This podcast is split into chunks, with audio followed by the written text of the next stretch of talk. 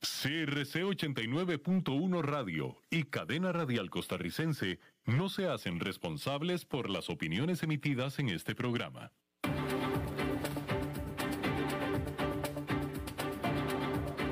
Inicia a las 5 con Alberto Padilla. Un programa diseñado con el objetivo de llevarte diariamente un tema de actualidad, acompañado siempre de reconocidos editorialistas, de lunes a viernes a las 5 de la tarde por CRC 89.1 Radio. A las 5 con Alberto Padilla. Hola, ¿qué tal? Saludos, bienvenidos a esta emisión de A las 5 con su servidor Alberto Padilla. Muchísimas gracias por estar con nosotros, gracias por estar ahí. Le mando cálidos saludos desde la señal y las instalaciones de CRC 89.1 FM en San José, Costa Rica, desde donde estamos transmitiendo hasta el punto en el tiempo y en el espacio en el que usted nos está escuchando, porque estamos saliendo en diferentes vías, por ejemplo en Facebook Live, en la página de este programa, eh, la- las 5 con Alberto Padilla. También estamos eh, disponibles en podcast, en las diferentes plataformas más importantes para ello, por ejemplo Spotify, Apple Podcast, Google Podcast y otras cinco de las más importantes más. Aquí en Costa Rica este programa que sale en vivo en este momento a las 5 de la tarde se repite todos los días a las 10 de la noche aquí en CRC 89.1 FM. En esta ocasión, controlando los incontrolables, el señor Nelson Campos, al otro lado de los cristales, y la producción general de este programa, desde Bogotá, Colombia, a cargo del señor Mauricio Sandoval. Hablando de Colombia, quiero empezar eh, comentando acerca de esta noticia que me parece absolutamente fenomenal y modelo de lo que es y lo que debe ser la gestión fiscal de un país, específicamente en nuestra América Latina. En el caso concreto de Colombia, usted recordará que hace tan solo unos meses hubo violentas protestas en Colombia por la intención del gobierno del presidente Duque de, hacer un aumento de impuestos para tratar de financiar los gastos incurridos por el Estado por la pandemia. ¿No? El problema de Colombia es común en el sentido de que los gobiernos, el gobierno federal eh, eh, está en serios problemas fiscales por los gastos que ha tenido que hacer por la pandemia, en ayudas, etcétera, y también por la propia falta de ingresos, ¿sí? ¿Y qué es lo que hace un gobierno cuando tiene déficits, cuando está incurriendo en déficits? Pues es- decir, es decir, en pocas palabras, ¿qué es lo que hace un gobierno a la hora de necesitar dinero? Pues es una de dos cosas, o pide prestado o cobra más. ¿Cómo cobra más? Con impuestos. ¿Sí? Son las únicas dos maneras, o cobra impuestos más o pide prestado. El problema de pedir prestado es que hay que pagarlo, ¿no? Entonces, ¿qué fue lo que hizo el gobierno de Colombia? Ah, y declaró un aumento de impuestos con la intención de poder aumentar las ayudas sociales por la pandemia. Esa era la, intención original. Total, los colombianos se lanzaron a las calles y casi se hace una guerra civil ahí, espantoso, que lo estuvimos viendo aquí en el programa. Por tanto, el gobierno no pudo solucionar su problema de financiamiento. Es decir, no pudieron, echaron para atrás, obviamente, tuvieron que echar para atrás los aumentos de, sal- de eh, impuestos, por lo tanto se mantiene el problema y la necesidad fiscal. ¿Sí? Entonces, y tampoco quiere pedir prestado, porque no quiere pedir prestado. Entonces, ¿qué es lo que tiene que hacer el gobierno de Colombia? Lo que debió hacer desde el principio y que los gobiernos se niegan a hacer por razones que yo no sé por qué, porque yo no soy gobierno, pero simplemente se les hace más fácil subir impuestos que hacer lo que tuvo que hacer a la de a fuerza, a la de a huevo, el gobierno de Colombia, y es vender activos. Y qué bueno, un aplauso al gobierno de Colombia porque vendió activos. Se informa que Ecopetrol, que es la petrolera estatal, no del gobierno, estatal de Colombia, le compró al gobierno la participación que tenía el gobierno del 51,4% del conglomerado ISA. Ese conglomerado ISA eh, tiene operaciones de energía, también carreteras y telecomunicaciones, tanto en Colombia como en Brasil, Chile, Perú, Bolivia, Argentina y también en Centroamérica a través de 51 afiliados y subsidiarias. De esa empresa gigante, el gobierno de Colombia, ahí sí, el gobierno tenía el 51,4% de esa empresa. Entonces, ¿qué fue lo que hizo el gobierno? Vender ese 51,4% a Ecopetrol. ¿En cuánto? En 3.580 millones de dólares. Una cantidad nada despreciable. 3.580 millones de dólares. Y entonces ya el gobierno no tiene la propiedad que ya tenía o que tenía de ISA, pero en cambio tiene 3.580 millones de dólares. Esta operación, en primer lugar, en primer lugar, ningún gobierno tiene absolutamente nada que hacer poseyendo acciones de ninguna empresa jamás en la vida. Absolutamente nunca. Pero desafortunadamente muchos gobiernos en nuestra América Latina son inversionistas y nadie puede explicar para qué. Pero lo que los gobiernos deberían hacer es lo que está haciendo el gobierno de Colombia, que de nuevo, que lo tuvo que hacer a huevo, pero lo tuvo que hacer, que es, necesitas plata, vendamos activos. Y esa es la manera en que se debe de hacer la plata en nuestra América Latina y no subiendo impuestos. Vendan activos. A usted, donde quiera que me esté escuchando, Costa Rica, se le ocurre cuántos activos tiene el gobierno del país que pudiera vender en lugar de subir impuestos, le aseguro que son muchísimos, muchísimos en todos los casos, en todos los casos. Y ahí está, me encanta este ejemplo de Colombia y bien por el gobierno, aunque tuvo que ser forzado, pero bien por el gobierno. 3.580 millones de dólares muy buenos a las arcas del Estado. Espectacular, muy buena, muy buena noticia, definitivamente.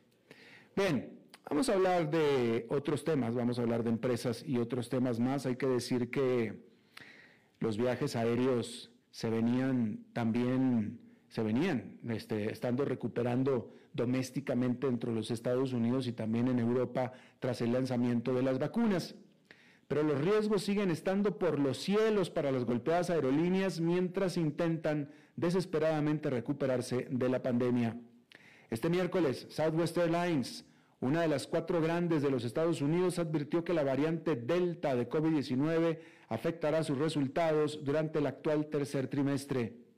Southwest reveló que los clientes han estado reservando menos vuelos durante agosto y cancelando viajes que ya habían reservado. Esta noticia marca un cambio radical en los acontecimientos para Southwest. Hace solo unas semanas, la compañía había pronosticado que sería rentable para el tercer o cuarto trimestre, es decir, para ya, basándose en las sólidas reservaciones para viajes de placer que estaba registrando en ese momento y que ya ahora no lo está registrando más. Por usted sabe que las cosas pueden cambiar rápidamente en esta economía pandémica. A principios de julio, los viajes aéreos nacionales, medidos por boletos emitidos por agencias de viajes de Estados Unidos y compañías de reservas en línea, se ubicaban solamente un 3% por debajo de los niveles del 2019. Unas semanas después, el 23 de julio, estaba más de una quinta parte por debajo del mismo punto del 2019.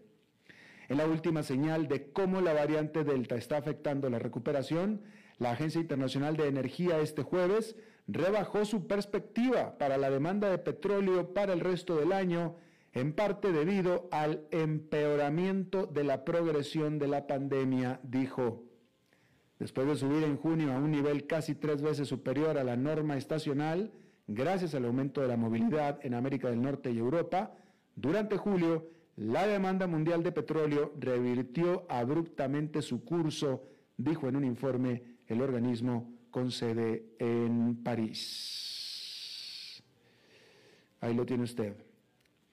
Bueno, Royal Dutch Shell, esta gran petrolera, acordó un arreglo por 111 millones 600 mil dólares con las comunidades nigerianas afectados por los derrames de petróleo durante la guerra civil del país que terminó en 1970.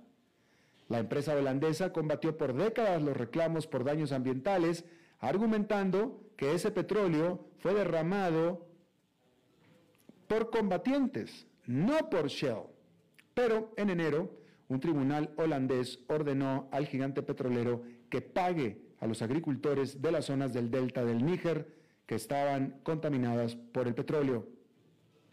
Un abogado de una de las comunidades le dijo al diario británico The Guardian que era una reivindicación de la perseverancia de las víctimas y dijo que la compañía petrolera simplemente se quedó sin trucos y decidió ya entonces, por tanto, llegar a un acuerdo, que muy probablemente eso fue efectivamente lo que sucedió. Bueno, en otro tema, afortunadamente, solo fue por diversión o para salvar al mundo de las criptomonedas si uno ha de creerle al hacker que el miércoles realizó el mayor robo de criptomonedas de la historia por un valor de alrededor de 611 millones de dólares, solo para después terminar devolviéndolo. La víctima, la plataforma financiera descentralizada Poly Network, pidió la devolución de estos fondos que le habían robado. Luego, el hacker que lo robó, declarando que lo único que estaba haciendo no era robar, sino en realidad era exponer la forma y la vulnerabilidad del sistema. Y por eso devolvió milagrosamente, al menos por lo pronto, 256 millones de dólares. Lo robé nada más para demostrarles qué fácil es robar. Básicamente eso fue lo que dijo el hacker. Para algunos, efectivamente, fue una alarmante muestra de la debilidad de los mercados de compra-venta de criptomonedas. Pero otros, necios tal vez, convencidos, conocedores, expertos puede ser, porque vieron exactamente lo contrario. Aseguran y señalan, subrayan que la moneda digital hurtada rápidamente se incluyó en la lista negra, lo que hizo que fuera casi imposible retirar el dinero lo que demuestra entonces que los usuarios no deben preocuparse de que su dinero no esté disponible ni seguro. ¿Usted qué opina? ¿Usted qué opina? Este hurto, este robo, ¿qué demuestra justamente? ¿La vulnerabilidad o la seguridad de las criptomonedas? Me gustaría saber su opinión. Bueno, ahora los empleados de Google, que se han acostumbrado a la conveniencia de trabajar desde casa por la pandemia, podrían enfrentarse a un recorte salarial, según una calculadora de sueldos obtenida por la agencia de noticias Reuters.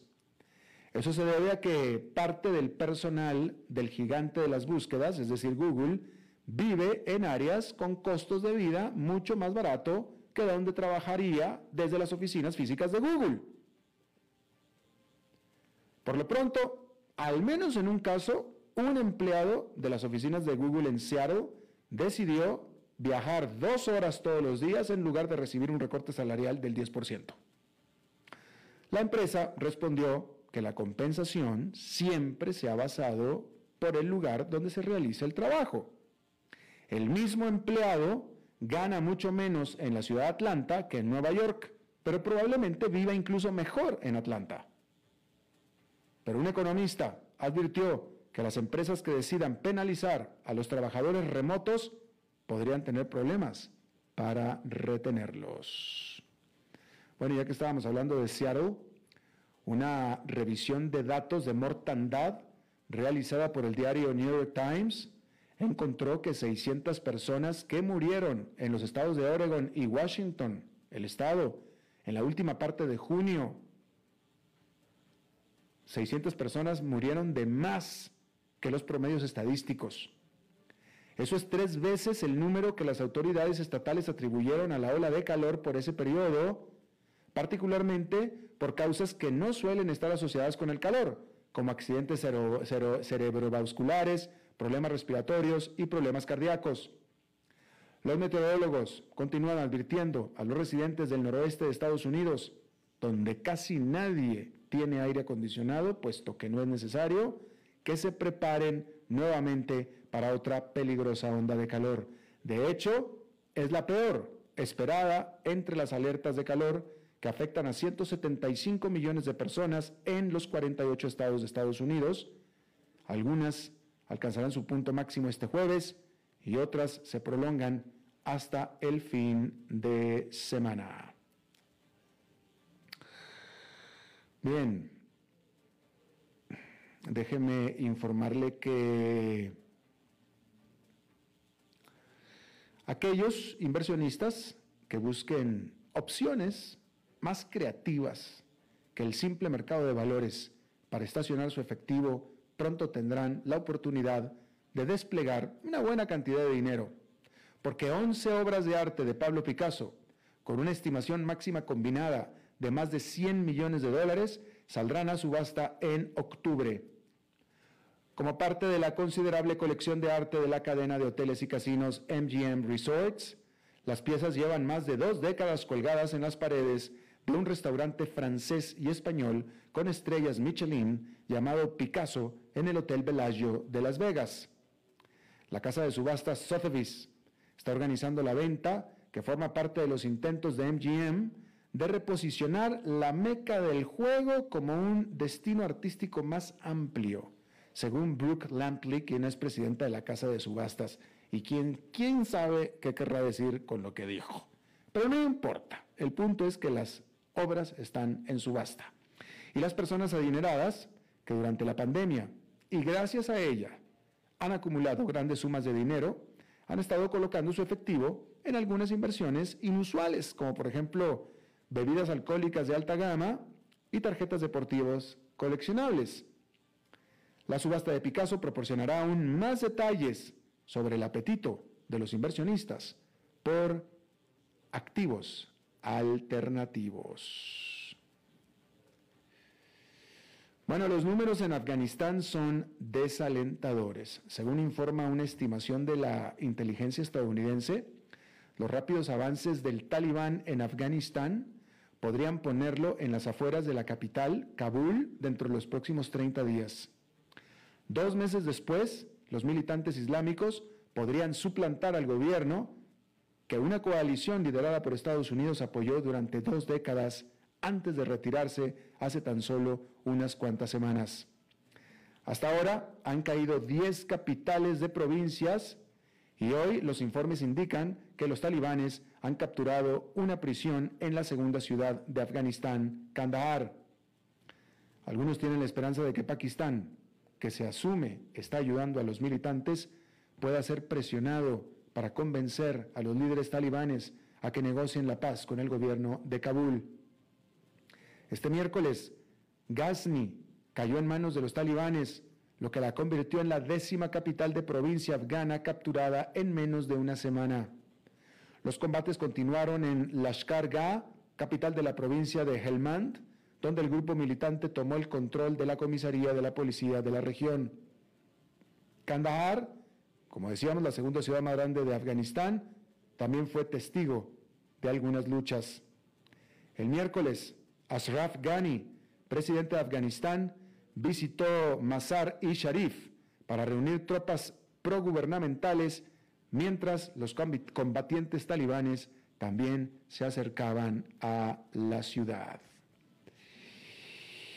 Bien, esta es una nota terrible, terrible, porque en un espantoso ejemplo de cómo las teorías de la conspiración pueden proporcionar una justificación para los actos más horribles, el FBI informó que un instructor de surf de California, acusado de asesinar a sus dos hijos, les confesó que lo hizo pues estaba luchando contra el pueblo lagarto. Literalmente eso fue lo que dijo. Este hombre de nombre Matthew Taylor Coleman, de 40 años, confesó haber viajado a México este fin de semana y haber matado ahí a su pequeño hijo y a su bebé con un arpón porque creía que su madre, la madre de ellos, les había transmitido ADN de serpiente. Esto es literal. En documentos judiciales presentados el miércoles, los investigadores dijeron que esta persona, Coleman, les dijo que estaba iluminado por las teorías de conspiración de QAnon y también de Illuminati, típicamente apoyadas por seguidores de Donald Trump. Y no es el primer crimen, primer asesinato en nombre de Quanon que sucede en los Estados Unidos.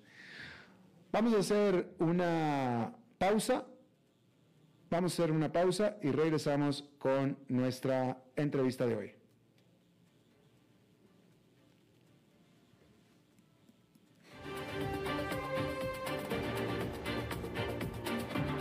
A las 5 con Alberto Padilla por CRC 89.1 Radio.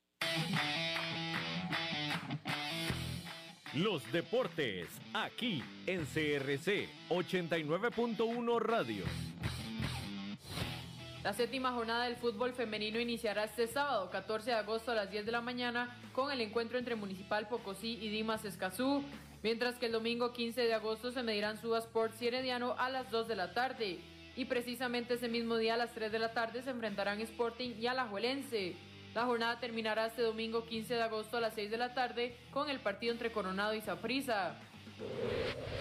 Y siempre en temas de fútbol nacional, Grecia le ganó 0 por 2 a Guanacasteca, mientras que Herediano se dejó la victoria por la mínima ante Pérez Celedón.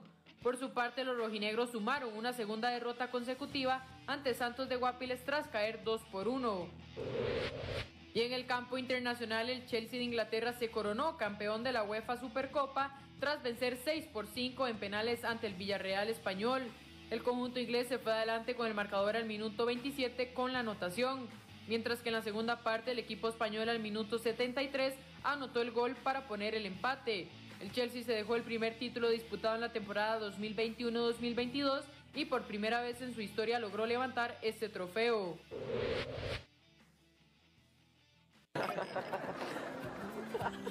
Es tiempo de celebrar los buenos momentos. De disfrutar con los tuyos, con quienes te hacen reír. Es tiempo de celebrar lo que te mereces con aquellos que compartís la experiencia de vivir. Porque siempre tendremos a alguien con quien celebrar.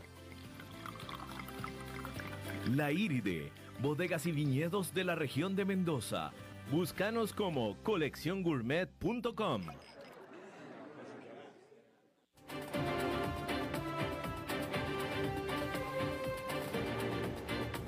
Seguimos escuchando a las 5 con Alberto Padilla.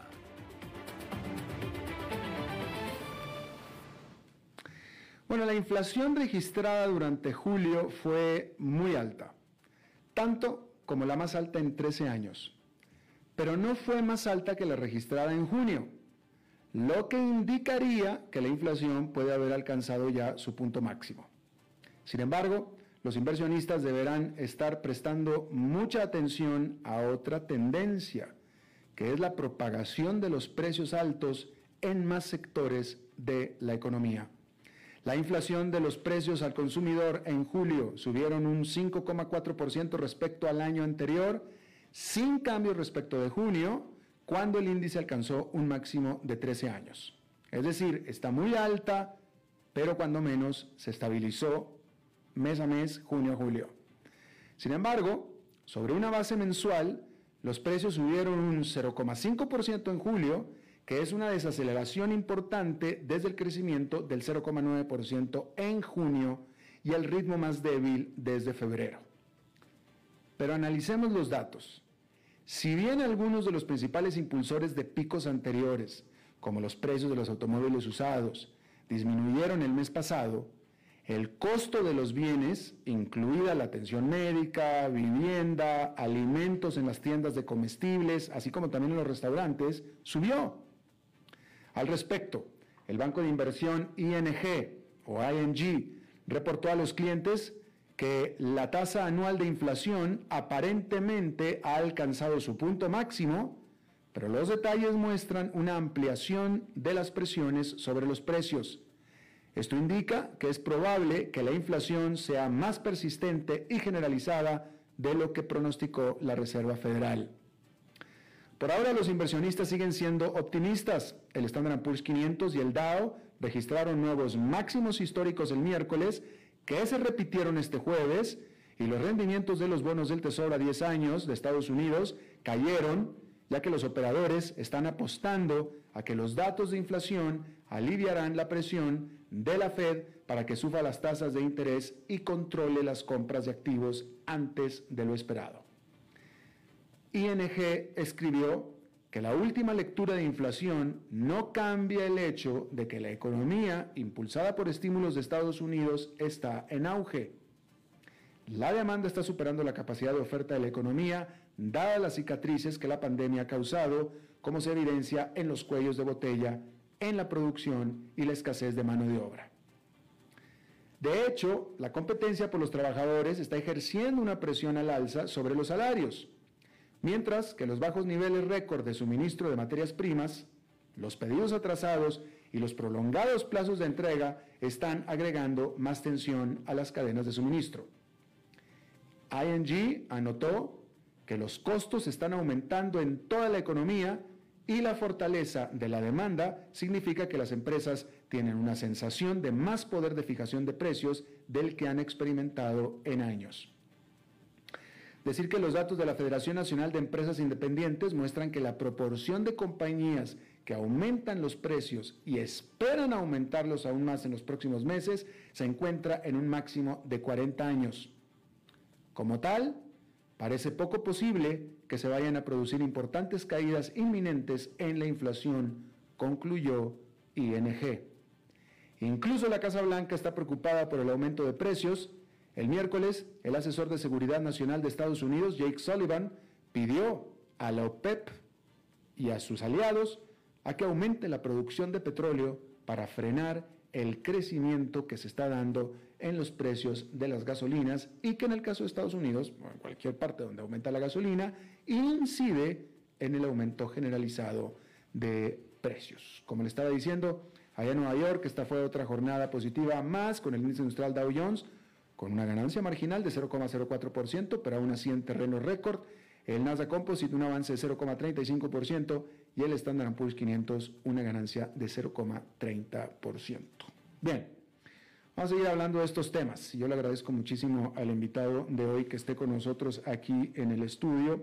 Oscar Gutiérrez, él es presidente de la Bolsa de Comercio de Costa Rica, financiero, inversionista, asiduo, sazonado. Oscar, bienvenido. Muchas gracias, eh, Alberto, por invitarme a tu programa. Oye, a ver, tú, eres inversionista. En lo personal, tú asesoras inversionistas. Hemos estado hablando de estos temas muchísimo.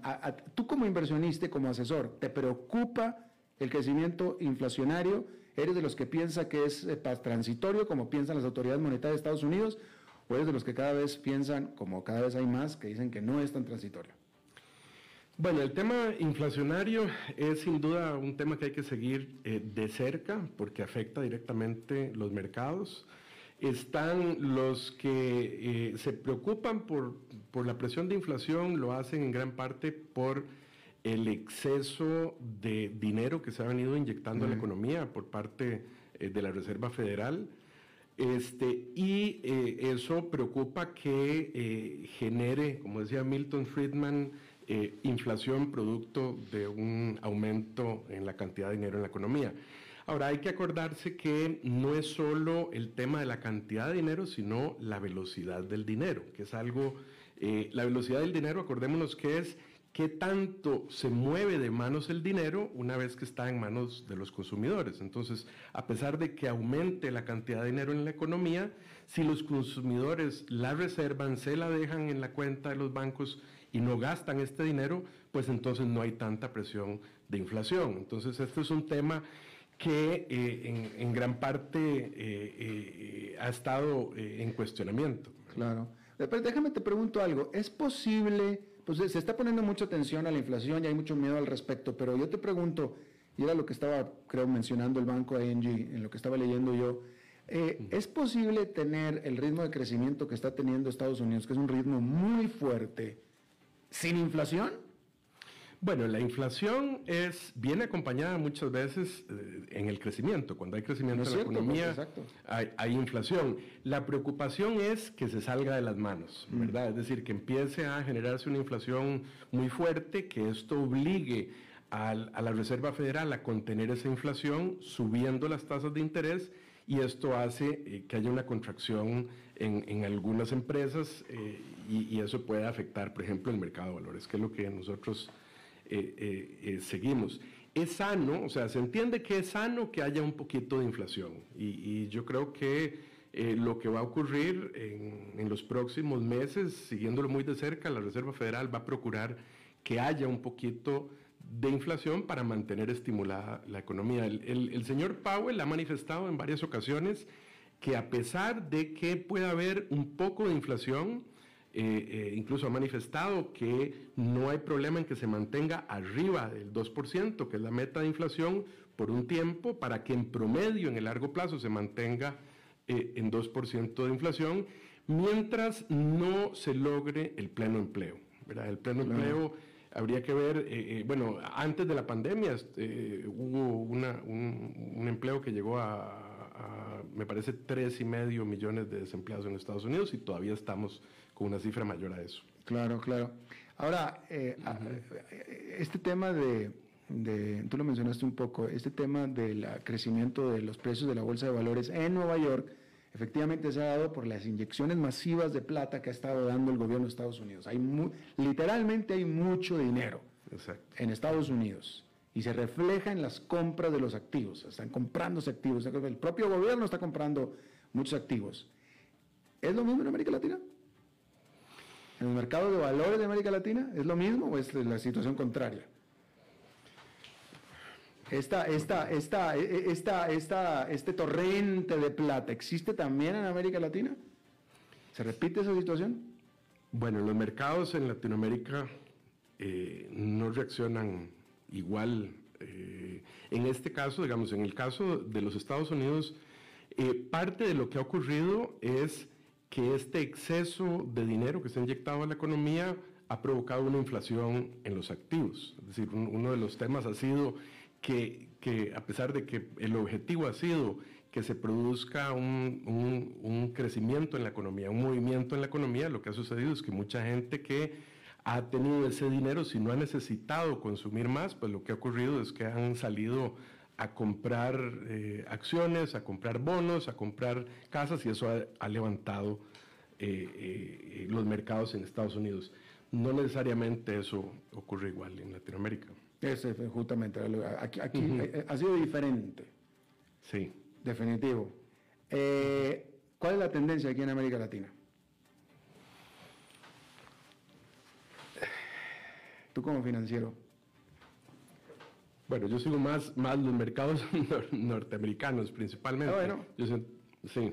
Bueno, ah, pues, que también, bueno, eh, eh, vayamos por ahí, porque el, hecho de que Estados Unidos esté creciendo tan vigorosamente, eso necesariamente impulsa las economías de América Latina, ¿no es cierto? Sí, nosotros dependemos de la economía norteamericana, sobre todo nosotros, por ejemplo, en el caso del turismo, el turismo se ve afectadísimo. Eh, en el caso, por ejemplo, de Costa Rica, nosotros dependemos mucho del turismo norteamericano, canadiense, y cuando la economía está mal en los Estados Unidos, eso nos afecta directamente a nosotros. Hay un dicho hace muchos años aquí que decía, bueno, cuando, cuando los Estados Unidos estornudan, nosotros nos enfermamos. Claro, claro. ¿Qué te dice a ti este hecho de estas cifras de inflación tan importantes que hemos estado viendo y que sin embargo el Dow Jones y el Standard Poor's 500 siguen rompiendo récords?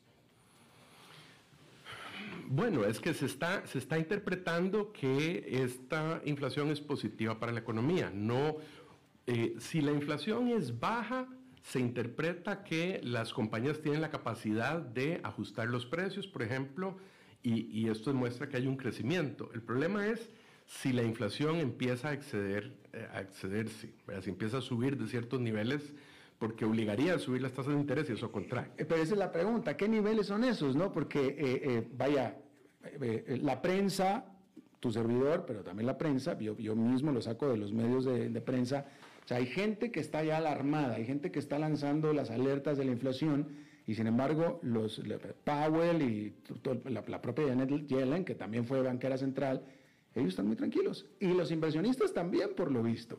Entonces, la pregunta es, ¿cuál es la señal, tú como inversionista, cuál es la señal que tú dirías que dijeras, ahora sí llama, vamos a, vamos a preocuparnos? Bueno, eh, yo sigo de cerca el bono de los 10 años, ¿verdad? es importante. Eh, eh, ahorita está en, cerca de 1.35, 1.36.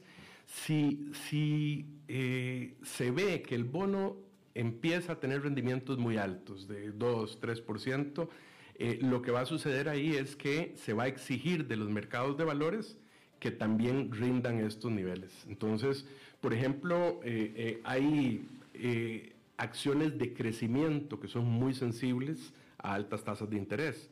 eso ha habido ciertas correcciones en, hace unos meses cuando se ha sentido que las tasas de interés se pueden disparar, las acciones de crecimiento son las más afectadas. Entonces, en el momento en que se, que se empiece a ver que las tasas de interés empiezan a subir mucho, yo sentiría que es un tema de alarma que uno debería eh, por lo menos tal vez hacer una reconversión en el portafolio, buscar más acciones eh, que se sostengan mejor en un ambiente inflacionario. Por ejemplo, existen las acciones, eh, digamos, por ejemplo, las acciones de bienes, perdón, de, bienes básicos, de materias primas, de energía, se defienden mejor en ambientes de inflación porque estos commodities, digamos, están basados en dólares. Entonces, las, las empresas que producen estos bienes se defienden mejor. Los los eh, consumer staples, ¿verdad? Los, bienes de consumo eh, se defienden mejor, los utilities se defienden mejor. Las empresas de crecimiento son más sensibles a una tasa eh, alta de interés porque se, se les afecta mucho el, múltiplo de utilidades. Mm. Tú en este momento como inversionista, como, como, como asesor de inversiones también, ¿te siguen gustando las acciones? ¿Tú, tú, estás, tú, tú sigues puesto en el mercado accionario?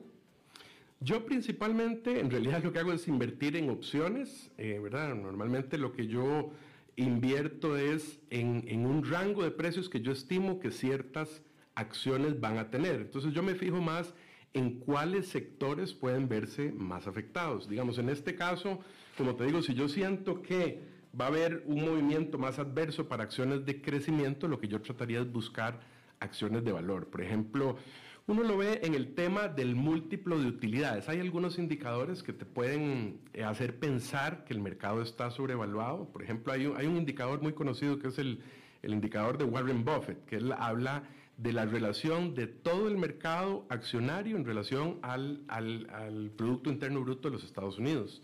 Históricamente, esto ha estado tan bajo como un 60% del, del, del, GDP, del Gross Domestic Product, ¿verdad?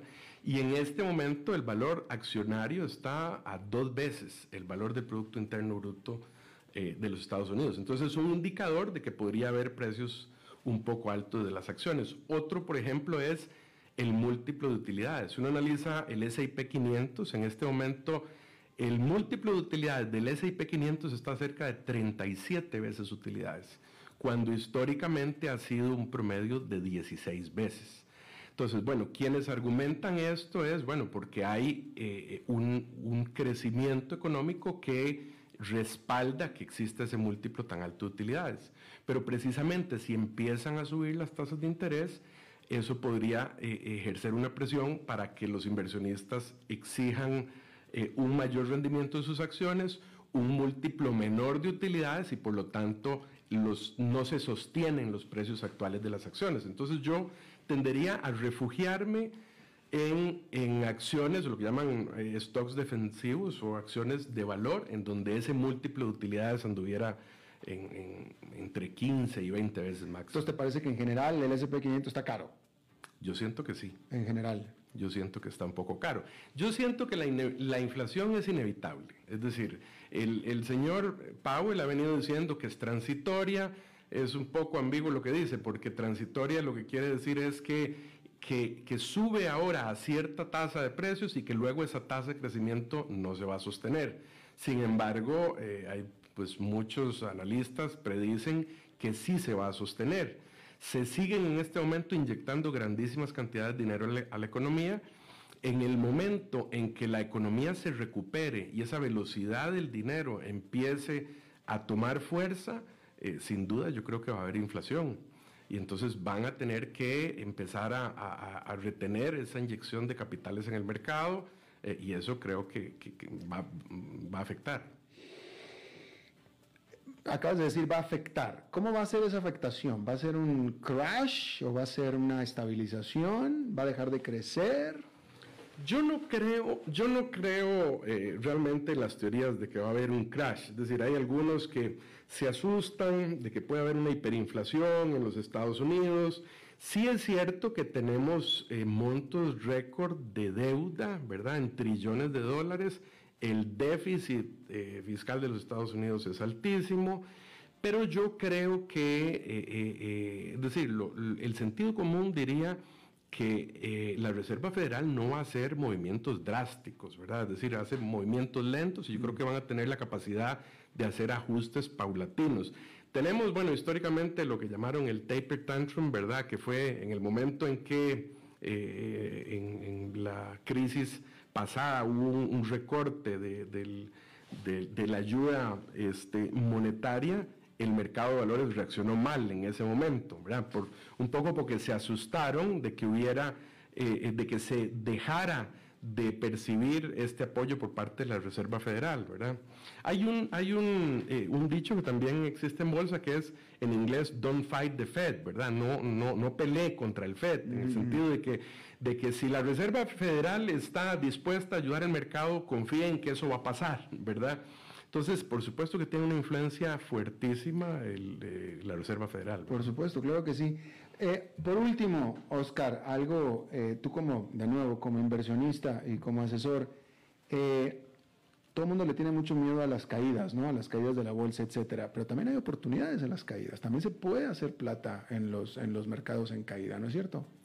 Claro que sí. Es decir, si uno ve, bueno, cuál ha sido históricamente la la posición de Warren Buffett, un gran inversor, es, eh, cuando él prevé que va a haber oportunidades, lo que tiene es grandísimas cantidades de efectivo y, sale al mercado a comprar acciones que estén subvaluadas, ¿verdad? Que desde un punto de vista de análisis fundamental se sientan que están baratas. Siempre hay gangas en el mercado. Y, normalmente, eh, acordemos que en la bolsa es muy sensible a, dos este, emociones humanas. Una es la avaricia que sube los precios de las acciones y otra es el miedo. Cuando la gente tiene miedo tiende a vender y, para un inversionista calmado que piense en el largo plazo, esto presenta oportunidades de inversión porque sencillamente se encuentran subvaluadas esas acciones y puede presentar una oportunidad para comprarse. Entonces yo creo que uno tiene que tener la sangre fría y estar atento eh, a esas opciones y estar dispuesto a esperarse el plazo que, que corresponda para realizar esa ese es buen punto. Si tú eres un inversionista a largo plazo, es decir, si tú tienes 30, 40 años de edad y no, vas a, no piensas necesitar esos fondos hasta después de que tengas 65, 70, cualquier caída, cualquier cosa, no te importa.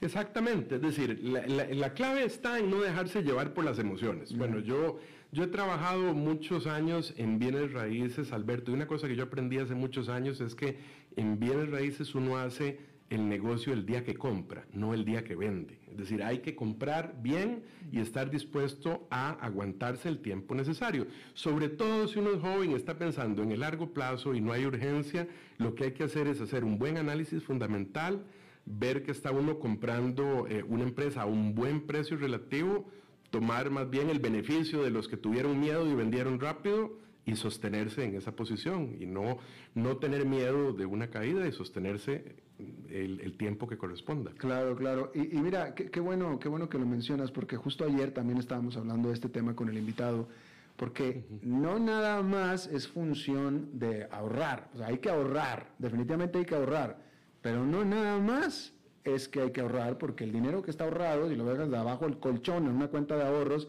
ese dinero a la larga se devalúa. El dinero tienes que meterlo a trabajar, el dinero tienes que ponerlo a rendir. Así es. Es concepto que poca gente conoce. Así es. Por eso es que eh, la alternativa, volviendo al tema del bono de los 10 años, es tan importante, porque es un benchmark, ¿verdad? Es decir, ¿cuánto puedo yo ganar si invierto mi dinero en, un instrumento del Tesoro de los Estados Unidos a 10 años? Este, eh, yo espero que si lo voy a invertir en una tasa variable, en una acción, por ejemplo, espero que el rendimiento que yo obtenga ahí sea mayor. Entonces, si el rendimiento que yo puedo obtener en una tasa de los 10 años es muy alto, yo voy a exigirle un rendimiento muy alto al mercado en acciones y por eso es que el precio de las acciones más bien tiene que ser más bajo. Claro, por supuesto. Oscar Gutiérrez, presidente de la Bolsa de Comercio aquí de Costa Rica, te agradezco muchísimo la visita, muy interesante la charla. Muchísimas gracias por tenerme aquí, encantado de estar en tu programa. Gracias, muy amable. Vamos a hacer una pausa y regresamos con más.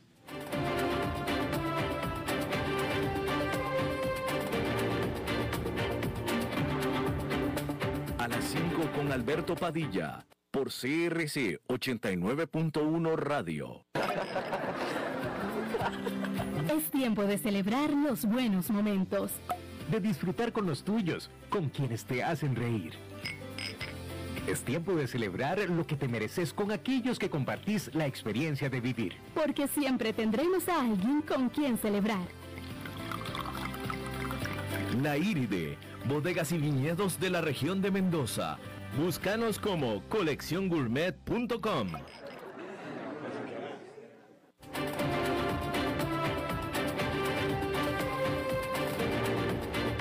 Seguimos escuchando a las 5 con Alberto Padilla. Bueno, es eh, jueves y los jueves tenemos eh, la visita de don, nuestro buen amigo, el señor Dado, enfadado. Mi querido señor Dado, ¿cómo está usted? Alberto Padilla, bien, bien, saludos a ti, a la audiencia. Oye, estuve escuchando parte de la entrevista al señor Gutiérrez, muy bu- buena. Ah, bueno, sí, claro que sí. Y sí, a eso, eh, a eso yo quiero aportar algo, Ah, usted, usted lo... brevemente, usted- brevemente, usted- porque otro es el tema que hoy me rompe las bolas, pero quiero aportar algo y tiene que ver con que, bueno, uno de los índices de la economía de Estados Unidos, que es el índice de precios al productor, en julio tuvo más de 7% de aumento, marcando un récord histórico en ese indicador. Y bueno, eh, como Gutiérrez más o menos lo señalaba, ya estamos en camino hacia la inflación acá, algo que se sabía por parte de los expertos y los que deberían conocer algo de, la política económica y de la historia de este país, algo que se sabía de antes de noviembre de- del 2020 que esto iba a pasar si llegaba Biden a la presidencia. Y bueno, ahí está. Y hoy vemos también, digamos, esto que está pasando en Afganistán, la retirada eh, caótica de las tropas de Estados Unidos, prácticamente lo están convirtiendo en el Vietnam de nuestra generación. Más de 20 años de presencia militar estadounidense a un costo de billones y billones de dólares, más de 2.300 soldados de Estados Unidos que murieron, muchos miles más que quedaron heridos, discapacitados, todo con el costo a cargo de los contribuyentes de Estados Unidos, tus impuestos durante muchos años que tú viviste acá, mis impuestos, y bueno, ese es el estado de la situación. Pero vayamos al tema que me, me, me enfada mucho hoy, sabes que hay un escándalo por estas horas en Argentina, ¿De que tiene y lo tiene involucrado al presidente Alberto Fernández ¿A mi y el escándalo tiene que ver con que en julio del año pasado en momentos en que el confinamiento la cuarentena que ellos le llamaban era durísima había persecución a la gente que se salía de la casa o salía a hacer ejercicio estaban prohibidas terminantemente las reuniones de, de- personas, mucha gente tuvo que despedir a sus seres queridos, o mejor dicho, no pudo despedir a sus seres queridos que se les murieron durante la cuarentena. Eh, los chicos estaban obligados a tener clases por Zoom y todas esas cosas nefastas que se han replicado en muchos lugares del mundo, pero en Argentina muy especialmente, porque Argentina es y lo digo con conocimiento de causa, es muy proclive a los extremos, ¿no?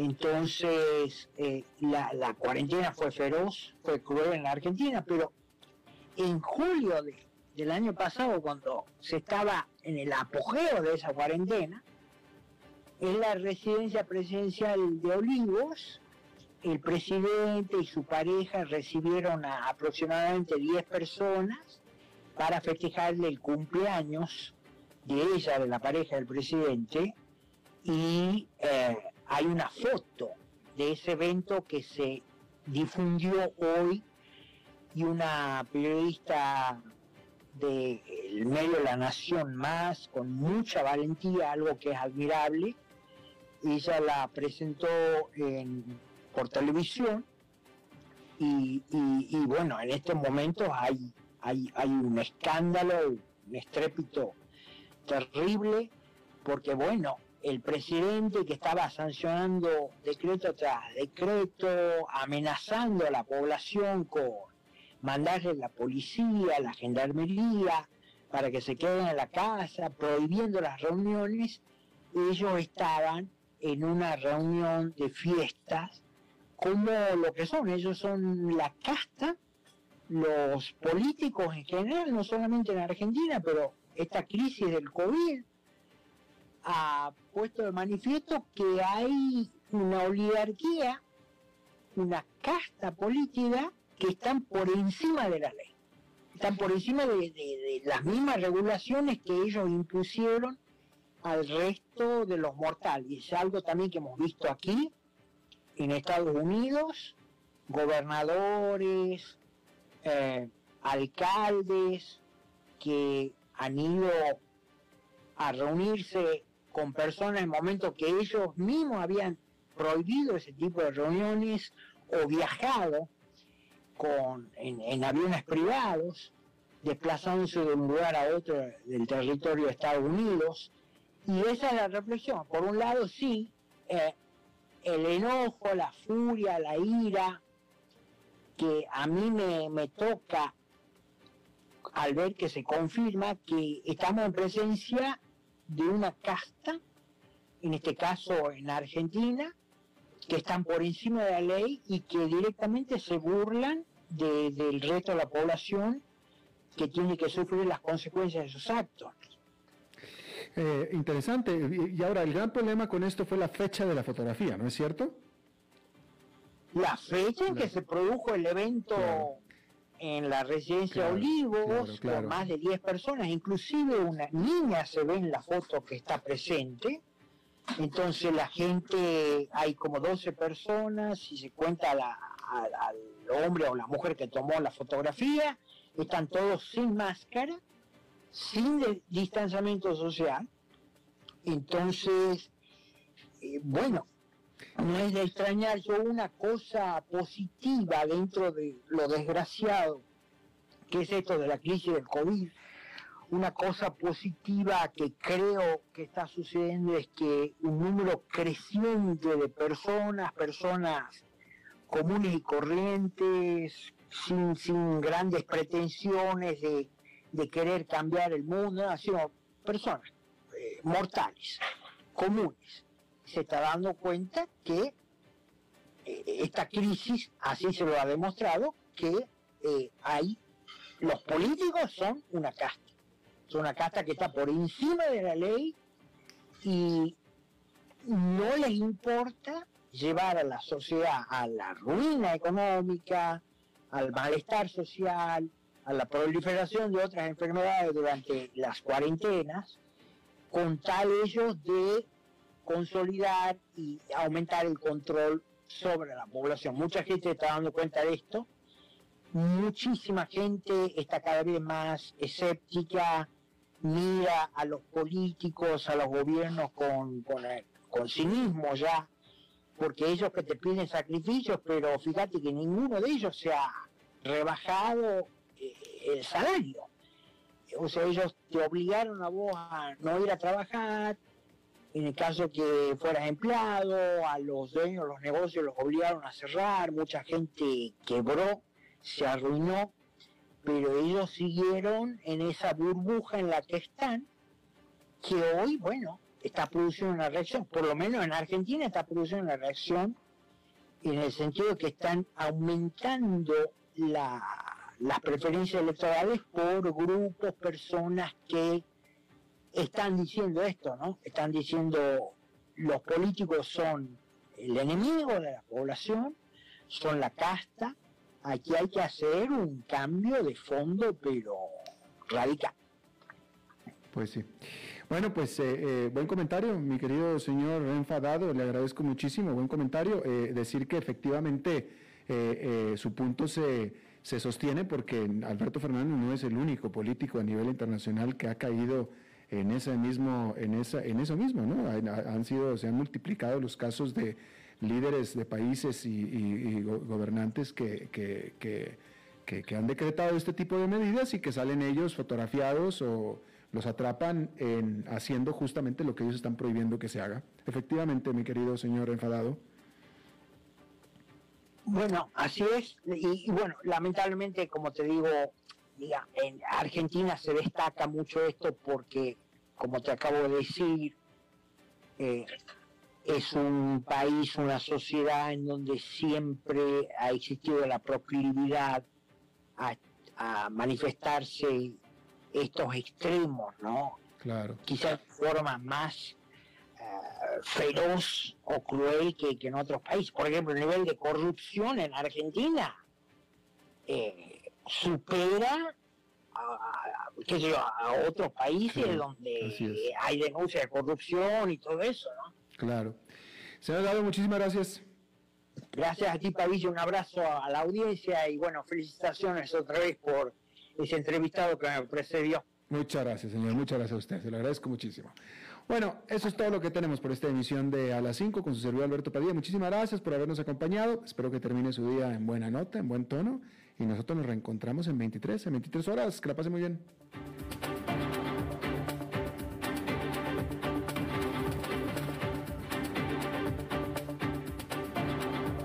Concluye A las 5 con Alberto Padilla.